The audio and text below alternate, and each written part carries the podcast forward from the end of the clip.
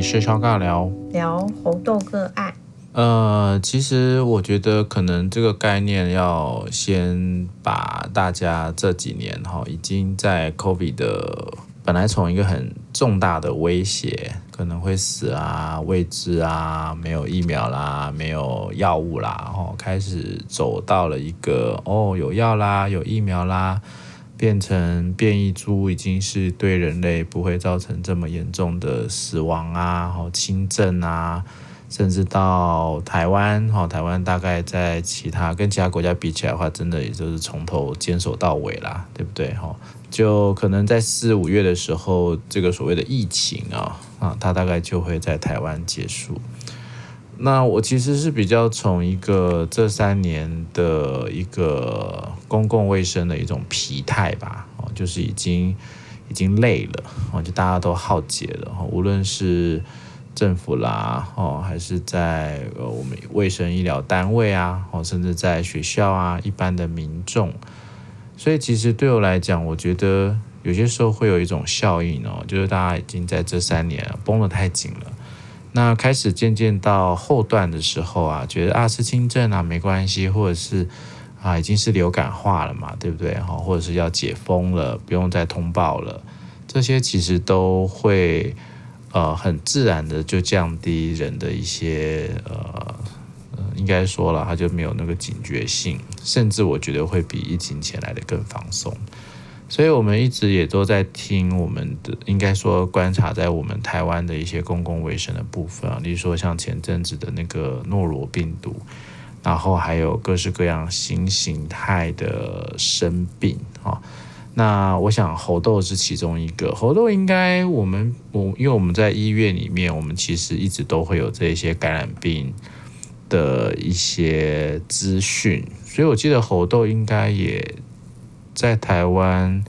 也不是在台湾，就是全就是世界猴痘流行这件事情，应该也不是这几天的事啦，也不是这几个月的事，大概也有半年以上了吧。嗯，有一阵子。对，有很长一阵子，所以那时候大家就在讲说啊，我们要不是只把焦点一直放在 COVID 上面哦，可能会会有很多新的传染病。其实。如果大家有概念的话，我们的感冒、我们的各种病毒感染、细菌感染，这些是没有停止的一天的耶。或者说，COVID 就只是一个我们所谓的未知的冠状病毒而已啊。当初嘛，对不对？就跟以前的 SARS 是一样的。那不是只有冠状病毒啊，还有很多其他的病毒啊。哦，我们平常的各种生活的里面。都是充满了各式各样的细菌啊、病毒啊，哦，只是我们的身体，这就是一个适应的过程嘛。我的身，我们的身体免疫免疫系统有没有办法去适应这个环境的变化，这个新的病毒？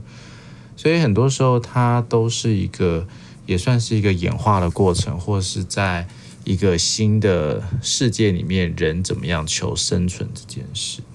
所以其实对我来讲啊，我我自己在这三年疫情的感受或感想，也就是说，我大概会比较萃取的，就是呃，例如说我们的这个防疫三宝嘛，哦，就是洗手，呃，哎，是吧？洗手、戴口罩，对不对？然后打疫苗。所以那个对我来讲啊，我觉得我这几年的疫情给我的感受就是。对于自己个人的手部卫生也好，或者是相关的身心觉察也好，我觉得那个概念是这场疫情对我来讲最重要的一个获得。获得不是一直打疫苗获得抗体，而是获得我自己对于这一些病毒的感知，还有对于我们的环境其实有这么多会影响我们的微生物，我要怎么样更去保护好自己。这其实很有趣哦，我不知道大家有没有听过，就是呃，为什么会有这个 SARS 之后呢？其实就会有所谓的 PGY 训练。那 PGY 训练意思就是我们的医师在 SARS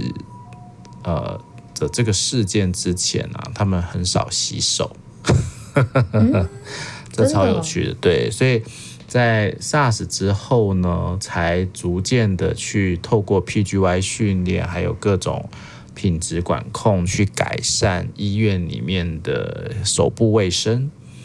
这是从 SARS 之后才开始被关注的。所以这个对我来讲，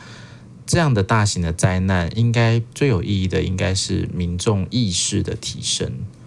哦，对于这环境的一些微生物意识的提升，跟有效的去学习到如何预防，或者是共存，或者是保护自己或保护家人。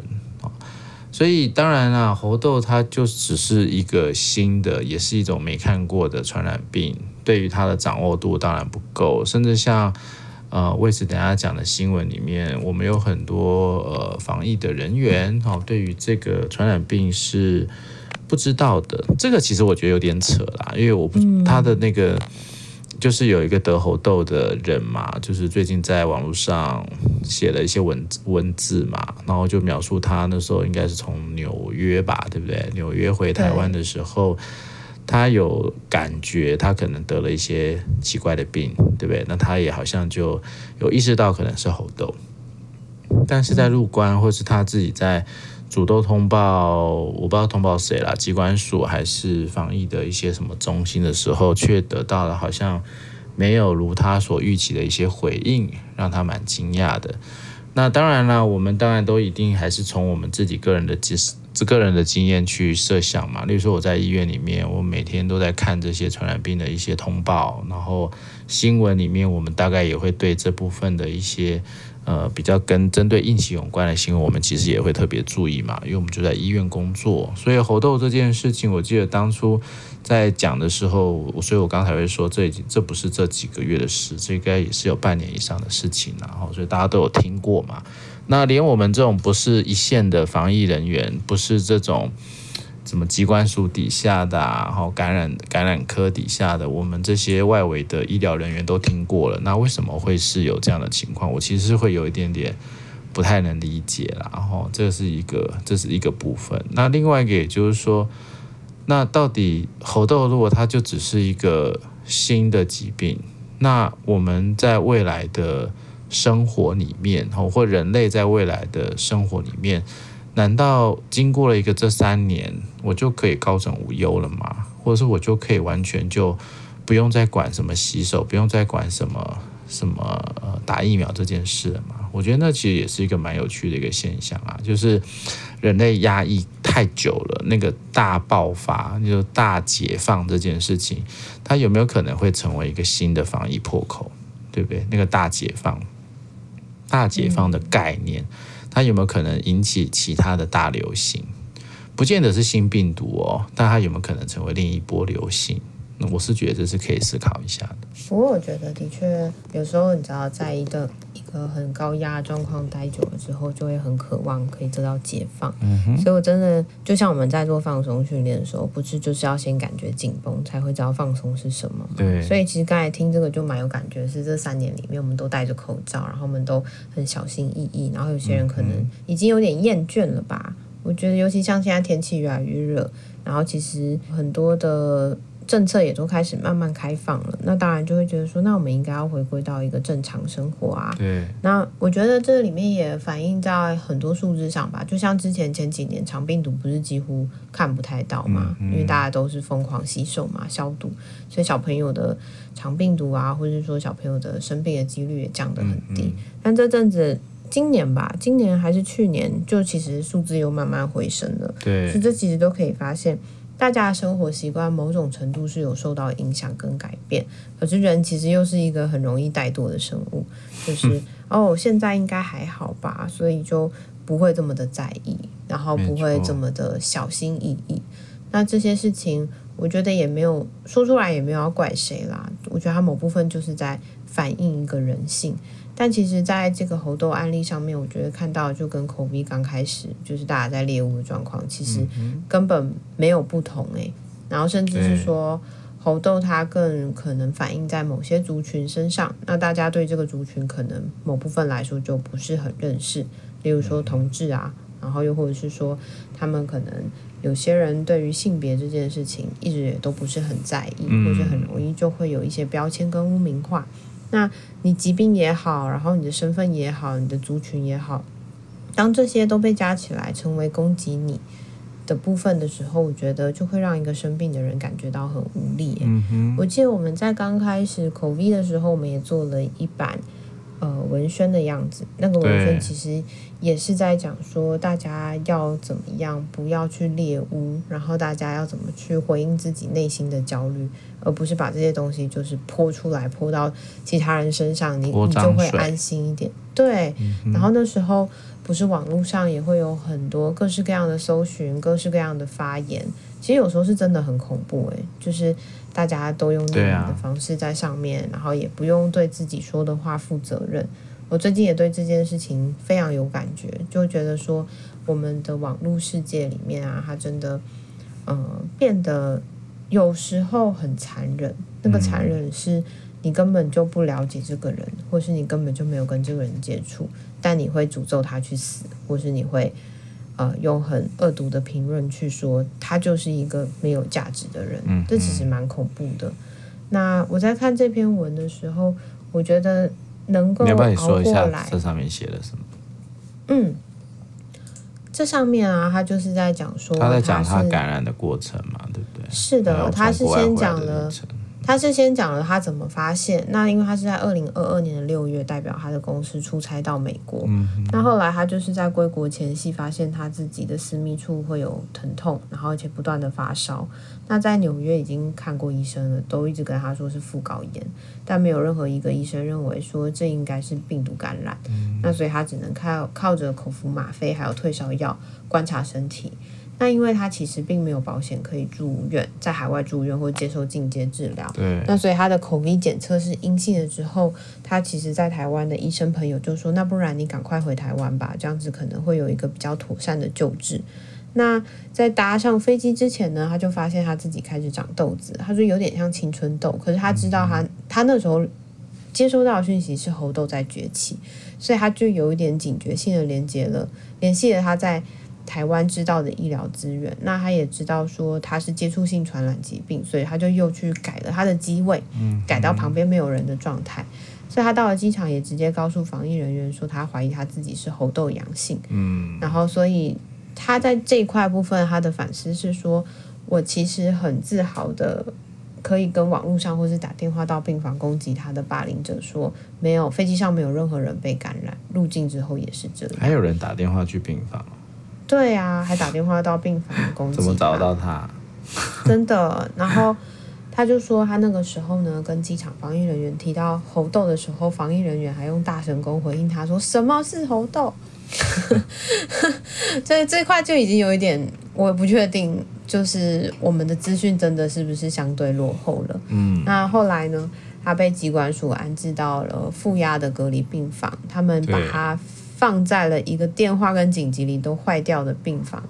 那他说他那时候痛到必须要口服注射止痛药，双管齐下才可以睡睡着。那他那一段时间其实一直都在经验一种孤立无援的状态。嗯，所以他觉得他在住院期间呢、啊，一直都是很痛苦的经历。例如说，在密闭没有办法开窗的病房隔离四十天，然后在四十天里面呢。就是他面对了家人对他身体的担忧啊，然后不满啊，然后或是遭遇了网络跟电话的猎物霸凌跟骚扰啊，嗯，然后还有每天要回应自己的身体疼痛，比如说要止痛针，然后要大吼大叫才可以去，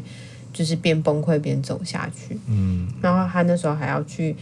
呃，看看说他的公司能不能接受他自己请假超过一个月。嗯，所以作为一个呃负担这么多的状态。然后他还要去变成一个好像他是危害集体权益的感染者，然后大家都是用很多的言语还有个人利益去攻击他，所以他就觉得作为一个复原者，这样的生活其实是非常艰难的。那他呃后面当然也提到说，就是猴痘确实是一个接触性传染疾病，那他也不否认他在特定族群中的现实。但他想要说，统计数字并不能成为就是呃这样子的，嗯，你这样你担心你就不会得这样子的病，反而是说他现在他也不知道他自己到底为什么会感染，然后他在出差期间的约会对象其实也都毫无病症，所以他并没有觉得这件事情真的可以这么轻易的画上等号，所以，呃，他。其实啊，这边就在讲的是说，他联想到库尔啊、艾滋的历史情境，然后所以大家都因为害怕可能会被呃干扰到一些权益，或是失去一些重要的东西，所以就会开始去攻击或是伤害别人，然后就会让就是经历这一切的人其实是感觉到受伤也忧郁的，然后或许也会影响到正在努力复原的自己，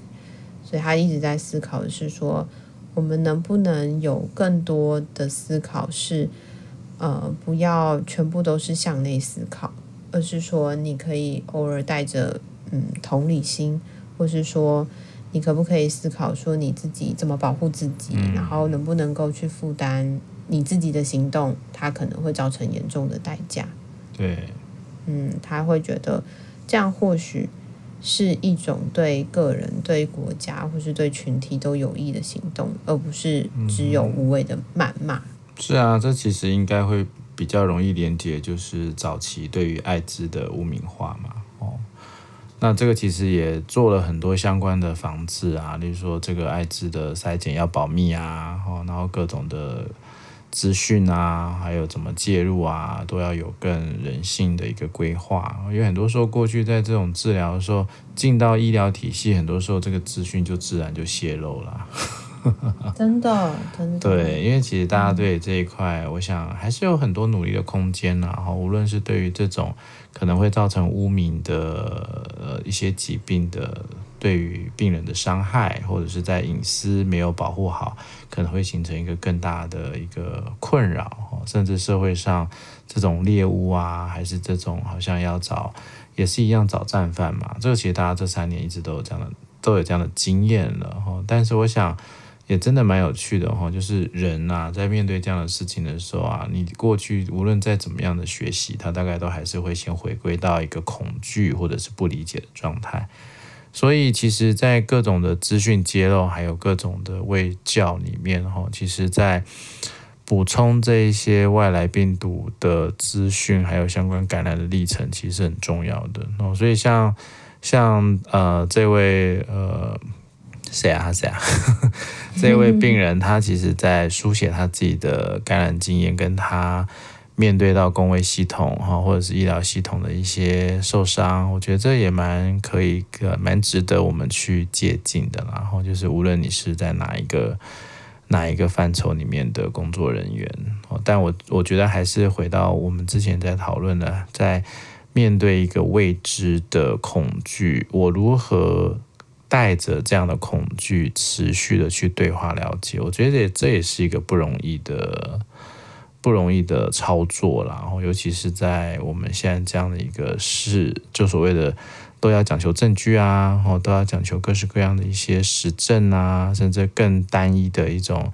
呃是非对错啊，哦，有时候其实那个呃可能性跟多元弹性的容量是比较低的哦，那其实对我来说也是一个蛮